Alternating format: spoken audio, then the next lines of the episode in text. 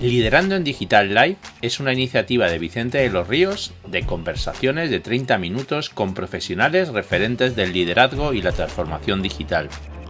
Además de escuchar este podcast en www.liderandoendigital.com puedes seguir estas conversaciones en vídeo en directo a través de su retransmisión en LinkedIn o YouTube. También en esta web puedes suscribirte a la newsletter semanal Liderando en Digital con un resumen de la actualidad de la transformación digital, el liderazgo, los negocios digitales o la tecnología. Te esperamos. Hoy nos acompañan Valvanera Castro, Senior Innovation Consultant en Talemo y autora de La aventura de innovar, Ignacio Gavilán, CEO de Reingeniería Digital y autor de La carrera digital y de Robots en la sombra. Hola, buenas tardes. Espero que estéis todos muy bien y, nada, estamos aquí en otro nuevo Liando en Digital Live y hoy, bueno, pues estamos con, dos personas bastante queridas para mí que, son Valvanera Castro y, Nacho Gavilán, que los tenemos aquí. Y bueno, pues bienvenidos, bienvenidos aquí a, a Liando en Digital Live, que sabéis que desde el principio hablé con vosotros que un día estaréis aquí. Además dije, bueno, mira, como hicimos con con Sara y Carlos, que también forman parte del grupo de humanistas digitales, ¿no? que tenemos en hoy, pues dije, lo vais a hacer juntos. O sea, que, nada, que muchísimas gracias por estar aquí hoy con... Gracias, gracias a ti, Vicente, por, por, invitarnos. Bueno, bueno, pues desde dentro. si lo hemos visto desde fuera, ahora lo vemos desde dentro. Claro, pues, esto es como una conversación normal. O sea, que aquí la gente se pone... Aquí la gente cuando hay una cámara se pone nerviosa y esto no, esto es una cosa que tenemos que estar acostumbrados. Eh, bueno, a ver, Valvanera, cuéntanos, ¿quién es Valvanera?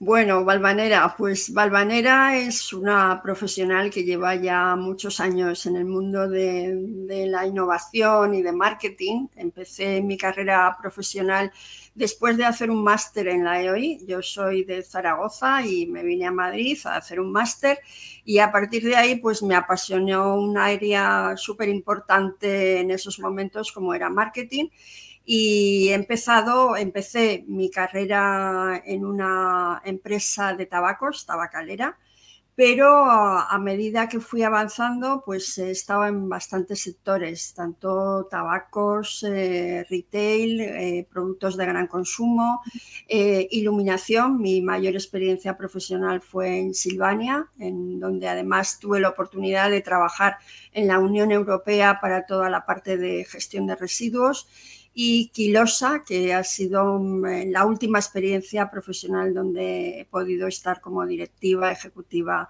en una multinacional. A partir de entonces empecé mi trayectoria también de emprendimiento, llevo ya pues eh, cerca de 10 años y también compaginando con labores de formación en escuelas de negocio y consultoría. Actualmente soy consultora de innovación en Talentmo y bueno, pues enredando un poco en muchos sectores también y, muchas actividades. Pues nada, y Nacho, cuéntanos, ¿quién es, quién es Nacho Gavilán? Pues Nacho, bueno, tú Vicente lo sabes porque me conoces bien, la verdad que tengo una biografía que salvando las distancias se parece mucho a la tuya. Entonces, bueno, tras unos inicios muy breves en mi tierra natal, en Asturias, he estado pues 25 años eh, en Telefónica, salí hace tres años y medio, luego cuento un poco lo que estoy haciendo ahora mismo.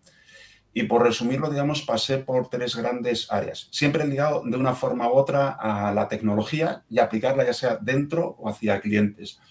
Entonces, estuve 12 mm, años y medio, me parece, en Telefónica Investigación y Desarrollo, una empresa que en aquel momento realmente era algo muy especial y ahí estábamos más cerca, un poco más de la innovación pura. Tampoco la investigación, no me tocó tanto estar en investigación, y haciendo proyectos fundamentalmente para la propia Telefónica, que en ese momento estaba pues cambiando mucho y dotándose muchas herramientas digitales. La segunda etapa estuvo eh, dedicado, en otra, otra jurídica, a dar proyectos para grandes cuentas, proyectos personalizados, en que mezclábamos un poco la parte de TI, que era un poco más mi, know-how que traía, con, con, comunicaciones, que es más el core de, de Telefónica. Y los últimos cinco años en Telefónica estuve en el área de operaciones y red, pero realmente no gestionando la red, sino en medio de un proyecto, un grandísimo proyecto de reingeniería de, procesos y sistemas. Bueno, salí de ahí hace tres años y medio y ahora estoy con una firma propia, Reingeniería Digital, pues donde doy servicios, en el fondo, bastante relacionado, un poco herencia de eso, ¿no? Relacionado un poco con lo que es la innovación, la transformación digital, pero muy orientados sobre todo a la parte más de, procesos, de automatización, un poco ese enfoque y eso conviviendo con actividades pues docentes, de escritura, charlas, ese tipo de cosas. Pues nada, como veis, o sea, perfiles un poco, o sea, que están los, los, dos en el mundo de la innovación y, bueno, estamos los tres en el mundo de la transformación digital, pero perfiles complementarios, ¿no? Diría, yo, por ejemplo, con Nacho, lo tengo que decir, ¿eh? tenemos ahí un debate, debate filosófico sobre la transformación digital, porque él es más del área de tecnología y yo soy más del área de negocio. Entonces ahí discrepamos de vez en cuando, pero, pero bueno, pero bien.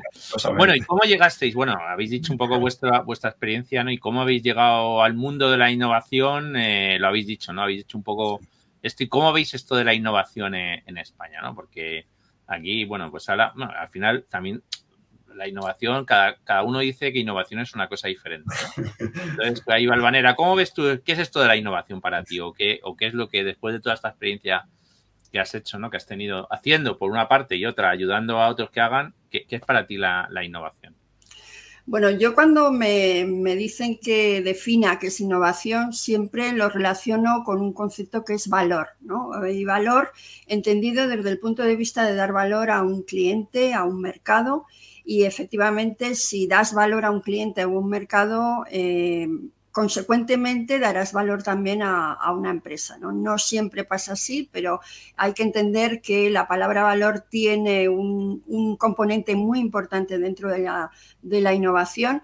Y otro de los temas también muy importantes y con los que yo ahora estoy trabajando para poder desarrollar proyectos de innovación en las empresas clientes, sobre todo es la factibilidad todo el desarrollo, todo el proceso, todos los recursos que se necesitan y cómo implementar esa innovación para que al final sea real en el mercado. ¿no? Eso es lo más difícil que pueden entender las empresas, cómo se organizan, cómo estructuran sus modelos de negocio y sus formas de trabajar en la organización.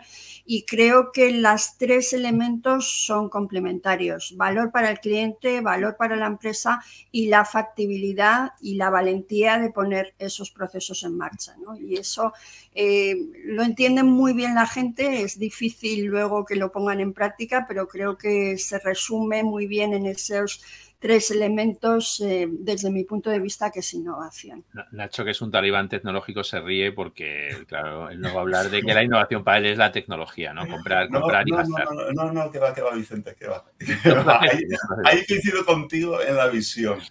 Eh, a ver, yo innovación, fijaros, bueno, esto habrá pasado de la manera. Cuando das un poco formación sobre innovación, la verdad que la literatura sobre innovación alguna que es muy antigua y muy rollo. Hay, definiciones horribles.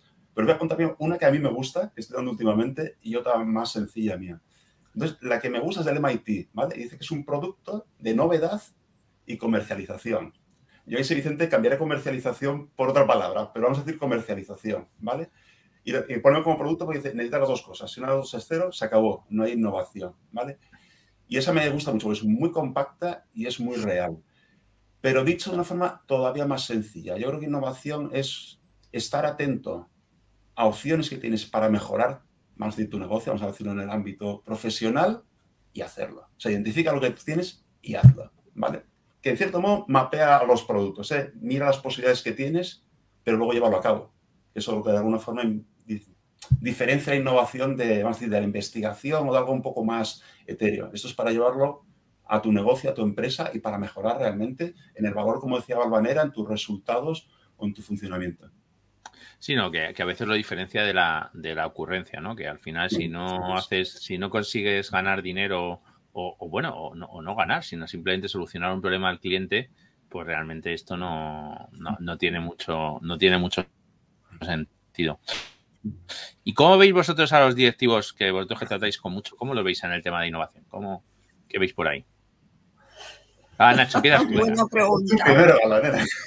Buena pregunta. Bueno, pues la verdad es que yo tengo que bregar con todo tipo de compañías actualmente, pymes un poco más grandes, Y hay de todo, hay de todo. Hay gente que sí que quiere experimentar ese cambio cultural que muchas eh, veces se necesita y hay otros que, bueno, pues que simplemente pues das una charla, una formación y, ya para que la gente se pueda enterar un poco, ¿no? Em, pero creo que, y eso siempre lo he vivido en las empresas donde he trabajado, la innovación tiene que venir de arriba, o sea, eso está claro. Si no hay unas ganas de cambiar, de hacer las cosas de forma diferente, es muy difícil que desde tu puesto de trabajo puedas hacer eh, cosas interesantes para la organización. Eh, yo sí que me estoy encontrando ahora que en departamentos de innovación, de marketing, de mm, desarrollo, sí que tienen esas ganas de cambiar, pero depende mucho de esas organizaciones. Entonces, bueno, pues eh, tengo casos de impulsar la innovación, de hacer proyectos de innovación, de cambiar las formas de trabajar, de transversalizar lo que es un proyecto de innovación, que eso es uno de los componentes también culturales muy diferentes y, muy costosos también en la organización. No entender que la innovación solamente está en un departamento, sino que es toda la cadena de valor de la organización. Y en ese sentido, pues me he encontrado de todo. En esta labor de consultoría te podría contar muchas experiencias y que, bueno, pues al final eh, tienes que asumir que hay empresas desde el primer momento cuando te contratan que simplemente lo que quieren es enterarse de ciertos temas y que hay otras empresas pues que, sí que apuestan verdaderamente por hacer prototipos de innovación, por cambiar las formas de trabajo y por eh, llevar a cabo esos proyectos. ¿no? Yo te diría que de los proyectos, de las clientes que actualmente tengo, un 60% estarían en esa fase de cambio, de entender que esto tiene que cambiar y que tienes que hacer las cosas de forma diferente y otro 40% se queda ahí en, a verlas venir un poco. Al final tiene mucho que ver con el tiempo que dedicamos. ¿no? Yo una de las grandes críticas que, hago a todo, bueno, a gran parte de la transformación es que si tú sigues dedicando el tiempo, todo tu tiempo a las mismas cosas de siempre, pues hará lo de siempre, ¿no? O sea, esto no hace falta hacer un máster para, para dedicar esto, ¿no? Y, yo creo que, bueno, pues que, en general hay que cambiar también la agenda de, o sea, si, si te pasas todo el día, o sea, yo veo dos errores, dos problemas. Uno es el de el del tiempo, a qué dedicamos el tiempo, y el otro es que, el, uno es el, el cuánto tiempo le dedicamos a esto y el otro es dónde estamos todo el día. Si estamos todo el día dentro de la empresa ahí encerrados, ahí entre cuatro paredes, pues porque además innovar a veces es copiar, ¿eh? o sea que no tampoco Lo que pasa es que a la gente le gusta mucho ejecutar y no explorar, ¿no? Y ese es el gran inconveniente que tienen muchas organizaciones. El día a día te come completamente eh, tu forma de hacer las cosas y explorar, ver nuevas eh, iniciativas, nuevos procesos, nuevas formas de trabajar, pues es, eh, es complicado. ¿no? yo creo que genera inseguridad de manera. El explorar genera inseguridad y el ejecutar lo que ya sabes, lo harás mejor o peor, pero sabes lo que estás haciendo. Y sobre todo también hay, hay, otro elemento también que es el tema de la incertidumbre. ¿eh? no podemos olvidarnos que la innovación son procesos que pueden salir bien, pueden salir mal y hay muchos directivos ejecutivos que no están dispuestos a embarcarse en procesos de innovación porque lesionan sus cuentas de resultados, sus bonus y eso pues hay que también tenerlo en cuenta, ¿no? El día a día y su cuenta de resultados es procesos de ejecución que ya se han validado en el mercado, que tienen éxito, pero la innovación no está en ese modelo de, de ejecución diaria, sino que es algo que genera muchísimo riesgo, muchísima incertidumbre y que hay que ser muy valiente para, acercarse a ese mundo muchas veces. Eso, que comentas es, muy interesante porque ah, voy a contar una anécdota, una anécdota que ahora que lo, según lo contabas me...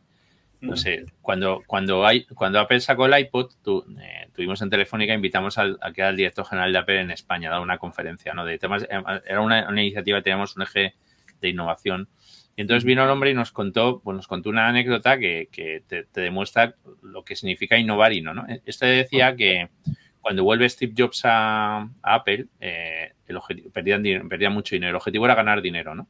Y solo había una división en Apple que ganaba dinero, y era la de impresoras. Que bueno, que yo os digo lo de las impresoras ya y de, bueno, ah, pero Apple tenía impresoras, pues tiene impresoras, ¿no? Bueno, pues decidieron venderla, ¿no? Entonces, claro, eso es contraintuitivo respecto al objetivo de ganar dinero, ¿no? Entonces, eso, a veces es hasta innovar en esas decisiones, ¿no? Digo, pues esperaría que, que hubiese hecho, ¿no? Bueno, tenemos por aquí alguna pregunta. Eh, bueno, ya estamos hablando aquí de, ya, ya, bueno, aquí tenéis lectores, ¿no? Porque aquí ya hay gente de lectores, ¿no? Pero claro, no puedo meter las preguntas aquí de que tiene que tiene Andrés eh, si no hablamos antes de que tenéis dos libros. O sea, bueno, tres libros, porque tú, Nacho, tienes dos. Entonces, venga, Álvaro, nos empiezas tú, Nacho, que, tienes dos. Eh, cuéntanos, eh, robots en la sombra. Eso, eso suena a. A mí, sinceramente, me suena a novela de Stephen King. O sea, me suena a libro tecnológico. Cuéntanos, ¿qué es robots en la sombra? En el título me pudo un poco el gusto literario, el que lo tengo, literario de, de, ficción, digamos, ¿no? A ver, Robots en la sombra va sobre un tipo de robots, los robots Fundamentalmente, aunque hablo de alguno más, hablo de automatización robótica de procesos, que es un tipo, unos módulos, unos robots muy orientados a, interactuar con pantallas, documentos o aplicaciones que existen, sustituyendo trabajo de trabajo burocrático, trabajo de oficina, ¿vale? Y los robots conversacionales o chatbots, que son robots orientados a hablar con personas. Son los principales de los que hablo. Entonces, el libro es un poco una visión abarcadora, y luego os cuento algún detalle que creo que es importante, ¿vale? De ese mundo de los robots una primera parte más funcional, la segunda la tecnología, pero no solamente la inteligencia artificial, que es lo, que todo, el mundo piensa y que antes la más. No, no, es que hay muchas más tecnologías, también os cuento. Y luego ya una visión más de gestión, de cómo se implanta un negocio, cuándo, cómo se gestiona. Y luego ya me reservo al final, el último capítulo, para la visión un poco a una problemática ética, o impacto social o problemática ética. Entonces, es una visión muy transversal de lo que son los robots, Probablemente es el primer libro que se juntan los dos tipos en un solo libro, el robot RPA con el conversacional, y eso sí, porque lo comprobé, el primer libro en español que habla de RPA. Entonces, bueno, y ese lo saqué un poco en base a la experiencia de los tres últimos años, que sobre todo he trabajado mucho en RPA y notaba que había una falta importante de literatura, bueno, literatura quiero decir técnica, ¿eh? técnica de negocio, sobre, sobre, todo sobre RPA, ¿eh? sobre robots conversacionales hay cosas bastante mejores. Hay una, hay una parte que, yo creo que es muy importante, relevante de tu, de tu libro, del enfoque que le das del RPA, y es el tema de que, de que hay mucha gente que, que realmente yo no le veo tanto problema técnico, sino que es un problema más bien de darse cuenta de las cosas que son capaces de hacer gracias al RPA, que antes no se podían hacer, ¿no? El scrapping, el robotizar ciertas cosas, los crawlers, ¿no? O sea, al fin y al cabo, pues mira, Google vive del RPA en el fondo, desde el principio, ¿no? y, luego, una cosa que me interesa mucho en el libro y sobre todo cuando doy informaciones sobre eso, a gestores sobre todo, que sepan, porque automatización hay muchas opciones, y que sepan encajar RPA. Eso es decir, lo de los clavos y los martillos, oye, que, no solamente tienes un martillo que se RPA y todos son clavos, no, no, en automatización puedes hacer muchas cosas y es muy importante para un decisor de negocio, para un gestor, saber cuándo tiene sentido utilizar RPA y cuándo no lo tiene, no es la receta para todo. ¿vale? Eso yo creo que también es, es importante. Y luego, muy rápido, sí, es el primer libro de carrera digital bueno, este está publicado en marzo, está, lo podéis encontrar y os animo, por supuesto, todos a que lo leáis. La carrera digital fue el primero, era sobre transformación digital. Ese lo escribí hace, salió hace dos años, en 2019, y doy mi visión de la transformación digital, que no es solo tecnológica. El libro tiene tres partes. La parte tecnológica, la parte de gestión, que sobre todo, mira, la parte, sobre todo dos cosas. La visión estratégica y la visión de gestión del programa de transformación, y la parte final, que es la humana la parte de gestión del cambio, de liderazgo, de cambio cultural, ¿vale? No estoy limitado a tecnología. Lo que pasa es que lo que sí destaco es que la tecnología es un evidente muy importante. Eso es lo que sí que llevo por bandera. La tecnología es importante. De vez en cuando, de vez en cuando le da ahí el ataque en redes. que, que, la gente habla mucho, habla mucho de lo humano y de la tecnología, le da un ataque y escribe ahí un post y, eh, bueno, luego, tiene, tiene otro, otro, otro recurso muy interesante, Nacho, que es, que es su blog, que hablaremos luego de tu blog, ¿vale? que, es interesante. Y bueno, Valvanera, cuéntanos de, la aventura de innovación, que además es un libro que me hace especialmente ilusión, ¿no? Porque eh, mm. tuvimos una conversación y, bueno, cuando de una... He tenido muchas conversaciones con gente hablando de libro, de, bueno, voy a escribir un libro, pero luego no, poco lo Bueno, yo yo después de esa conversación eh, me puse manos a la obra, eh, lo que hablábamos antes de ser valientes y poner en práctica tus proyectos, pues aquí hay que demostrarlo también con la, con la práctica. ¿no? Bueno, mi libro, desde luego, no es como el de Ignacio, no es el primer libro de innovación en español que se escribe. ¿eh?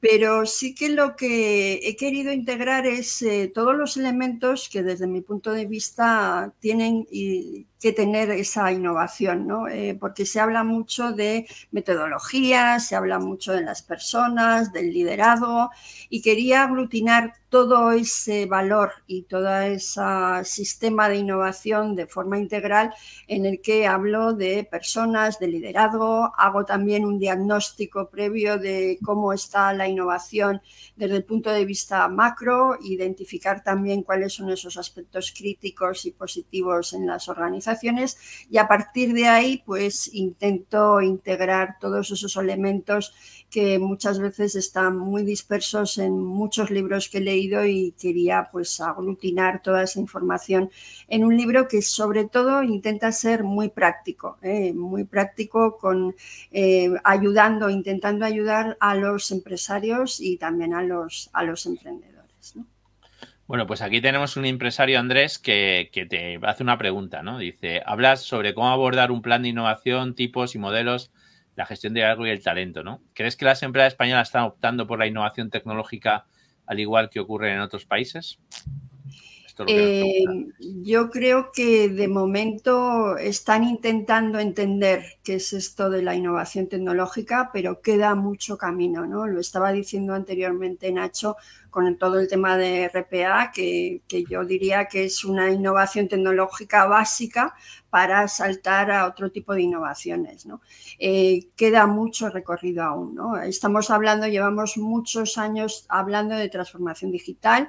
Hay muchas empresas que el tema de la digitalización aún no lo entienden de forma clara y sobre todo para qué sirve y ya no digo ya el tema de industria 4.0, ¿no? Yo hace mm, cuatro meses eh, estaba dando unas charlas de industria 4.0 a empresas totalmente industriales con un departamento de ingenieros industriales que llevan muchos años trabajando en esa organización. ¿no? Entonces te das cuenta que se asombran de ciertos eh, desarrollos que se pueden implementar en las organizaciones. ¿no? Eh, con lo cual yo creo que queda mucho camino, que llevamos ya mucho recorrido y hablando de transformación digital, que gracias a la pandemia la gente ha entendido que es esto un poco de la transformación digital, que no es solamente el, teletrabajo, pero que por lo menos eh, ya han aplicado algunos elementos de esa transformación digital. Pues fenomenal. Y tenemos aquí para ti, Nacho, que, bueno, dice que, en el apartado final abordas cuestiones sobre si estas máquinas deberían cotizar y pagar impuestos, ¿no? Debido a, a la posible pérdida de trabajo que pueden causar, ¿no? Esto ya directamente eh, lo primero que había que hacer a, las, a, los robots, había que aplicarle el tema de autónomos. O sea, la palabra es autónomo. Que nosotros, o sea, si, si, se coge el adjetivo autónomos, automáticamente ya los robots van a pagar impuestos. No te preocupes, Andrés. Y bueno, ¿cuál es tu punto de vista? Esto eh, llegaremos. Un tema fiscal que lo cuento en el libro y lo había escrito antes en el blog. Eh, creo que es un error el tema de los impuestos a los robots. Y lo digo así de claro. En otras cosas del libro soy más objetivo, en esto digo en mi opinión. Y lo enfoco de dos formas, ¿vale? Uno, de si es bueno hacerlo. ¿Por qué creo que no es bueno hacerlo? Creo que no es bueno hacerlo, porque como he explicado alguna vez, los impuestos tienen varias funciones. Una recaudatoria, pero también incentivan y desincentivan a hacer cosas. Entonces, si estás cobrando por automatizar, por tener robots, estás desincentivando el innovar, el ser más eficiente, el ser más inteligente. Entonces, en ese sentido, creo que es un error. Pero luego además... No deberíamos pagar impuestos, joder. En eso estoy plenamente de acuerdo. eso no voy a convencer a Hacienda. Pero no creo que lo vayáis a convencer, ¿eh? No, no, no, hay mucha esperanza. Pero luego hay otro tema que es de factibilidad, porque como suelo decir, la gente se imagina los robots como un personaje con cara y ojos y muy individualizado. Hay algunos robots que lo son, pero realmente lo que quita los trabajos, si los quita, es un continuo automatización. Hay muchas tecnologías, no solo robots, y algunas es que, es que no puedes poner impuestos. Más en el, en el blog, cuando lo escribí inicialmente, que en el libro, pongo ejemplos que lo llevas al absurdo. O sea, porque una calculadora, vas a grabar una calculadora, es una automatización. El correo electrónico no ha quitado trabajo de carteros, vas a grabar el correo electrónico. bueno, el, PowerPoint, que, yo, mira, yo, una de las primeras cosas que hice fue en Telefónica fue con el Harvard Graphics mecanizar gráficas, ¿no? O tú que lo conoces, Vicente, los IVRs. Lo que te... No sabía que grabarlo, pero por otro motivo. pero, para desincentivarlo. Pero, quiero decir, pero que no o sea, las cosas que quitan trabajo, sí lo quitan, que no está claro, es cualquier forma de automatización y no las puedes en general individualizar.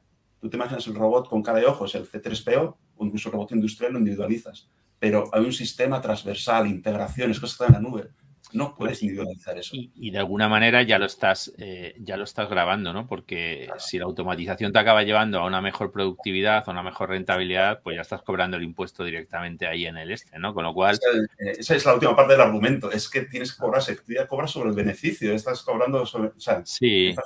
Yo, creo que este es uno, este es uno de los grandes, este es uno de los grandes retos de, todo lo que estamos hablando de innovación y de, transformación, ¿no? Y es. Eh, que necesitamos mirar, las, mirar el mundo de otra manera. O sea, tú no puedes mirar el mundo nuevo con los ojos del mundo antiguo, ¿no?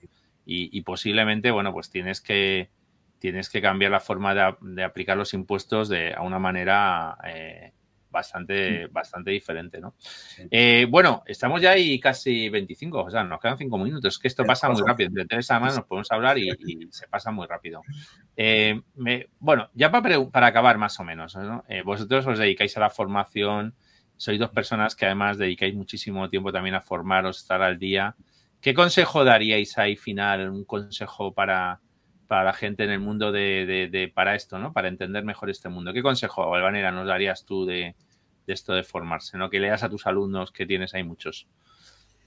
Bueno, yo siempre digo lo mismo, ¿no? Y, además es que yo creo que mi trayectoria profesional lo he intentado aplicar. Eh, lo primero es ser curiosos. Yo creo que la curiosidad te lleva a estar siempre al día, formarte, eh, creo que la formación es algo, algo muy importante, siempre lo ha sido, pero ahora muchísimo más, porque esto va muy rápido. Eh, otro de los valores también, eh, yo creo que también es la valentía, ¿no? La valentía de tomar riesgos, de, intentar no acomodarse en un puesto de trabajo, ¿no? y también mi trayectoria profesional en ese sentido ha sido una persona que, ha apostado por la valentía, ¿no? Yo me he cambiado de puestos de trabajo en empresas que a lo mejor pues eh, no estaban aún, eh, me acuerdo que me cambié de Johnson, una compañía multinacional americana, a una compañía como Renova, eh, que no estaba aún implantada en el mercado español y que me contrataban pues para introducir esa marca en, en este mercado, ¿no? Y todo el mundo me decía, mm, pero estás loca con tu trayectoria en, Johnson, ¿por qué no sigues en Johnson? ¿no? Y bueno, pues hay que apostar muchas veces, ¿no? Y también ese salto que, pude dar del mundo empresarial al mundo ya más del emprendimiento, pues eh, también yo creo que hay que apostar y evidentemente con sentido común y con los pies en la tierra, pero tenemos que ser valientes. Yo me encuentro a muchos ejecutivos que me preguntan, que llevan muchos años trabajando en una empresa y que están temerosos porque piensan que dentro de dos, tres años les, les van a echar, ¿no? Pues toma la iniciativa y, vete adelante a, luchar por otro puesto de trabajo si no estás contento donde estás, ¿no? Y eso es lo que yo he intentado siempre inculcar a mis hijos y lo he, lo he podido ir poco a poco también demostrando y sobre todo también las ganas de hacer cosas. ¿no? Yo creo que la edad no es impedimento para buscar nuevas alternativas, nuevos proyectos y aquí estamos tres que nos hemos... Eh, reconstruido, ¿no? Y, hemos eh, sabido eh, que, bueno, pues que el mundo laboral no se acaba en una empresa, sino que puedes iniciar otras iniciativas que para mí me han aportado muchísimo valor, muchísimo conocimiento, muchísima, eh, mm, muchas personas, ¿no? Conocer a muchas personas que creo que también es interesante en muchos sectores, ¿no? Así que esas son mis recomendaciones que doy tanto a personas mayores, personas más jóvenes y sobre todo las ganas de hacer cosas. ¿no? Yo veo también a la juventud que está un poco anquilosada en, en ciertos aspectos. Se cree que aquí el, el, ganar dinero por los medios de comunicación se gana fácilmente y hay que luchar mucho, hay que trabajar mucho y eso es otro de los temas también muy importantes que no se le está dando tanto valor ahora en la sociedad eh, como es el, luchar, el trabajar, el sacar las cosas adelante y esto no es nada fácil. Eh, hay que formarse y hay que luchar mucho para, para sacar eh, un puesto de trabajo y para todo lo que te quieras hacer en la vida, ¿no? Y, pues, así es, yo lo veo. A ver, Nacho, ¿tú qué consejo das, además de este de comprarse pues un robot? Eso por supuesto. Pues en el fondo se parece a Valvanera. Lo primero, desde luego, formarse, porque como decía Valvanera, es que hoy en día lo único que te garantiza la empleabilidad y que tienes que usar hacer cosas es que estés actualizado. También os diría, personalmente me parece que es, es una actividad muy bonita. O sea, te desarrolla personalmente y realmente es chulo. Entonces diría, formar de cualquier forma. Hombre, leer libros, si son los nuestros, mejor todavía, para mí los libros son lo mejor que hay, pero también hay MOOCs, podéis ir a eventos profesionales, blogs, revistas, lo que sea, pero siempre formados, ¿vale? Lo segundo, conectar con personas, en el famoso networking, pero no solamente networking pensando en, con clientes para poder vender, sino conectar con personas interesantes, porque aparte que te vas a pasar muy bien, te va a dar otro tipo de aprendizaje, más nacido de la experiencia, de lo que han hecho, de lo que han dejado de hacer, de lo que ha funcionado, de lo que no. Es una forma muy práctica de orientarte qué puesto hacer. Y luego, como hay que ir a la acción, si no, no es innovación, ni es transformación, ni es nada, yo os aconsejo, aunque suene claro, en cualquier cosa que os importe, tener un plan, no digo que es un proyecto, pero tener un plan de qué es lo que queréis hacer y muy clara la siguiente acción para hoy, para mañana o la semana que viene más tardar. Pero que el plan exista y la siguiente acción también, porque si no, esa última consejo no me lo he inventado yo, eso es temas de, productividad y de iniciativa, pero si no tienes esa acción, se pierden las cosas. Y más en innovación, como decía Barbanea, que hay incertidumbre, que no sabes, la siguiente acción, clara. Pues oye, pues la verdad es que muchísimas gracias por, bueno, por los consejos, por el, por el tiempo que habéis compartido y, y sobre todo, bueno, pues por, por, la cercanía que tenéis siempre, bueno, con todas las personas con las que trabajáis, que, que al final da gusto y bueno, pues que yo estoy aquí, soy uno más de vuestra red, pero vamos, que puedo dar fe por todos los que, por los que os conocen. O sea que, que muchísimas gracias y... Liderando en Digital Live es una iniciativa de Vicente de los Ríos de conversaciones de 30 minutos con profesionales referentes del liderazgo y la transformación digital. Además de escuchar este podcast en www.liderandoendigital.com puedes seguir estas conversaciones en vídeo en directo a través de su retransmisión en LinkedIn o YouTube. También en esta web puedes suscribirte a la newsletter semanal Liderando en Digital, con un resumen de la actualidad de la transformación digital, el liderazgo, los negocios digitales o la tecnología. Te esperamos.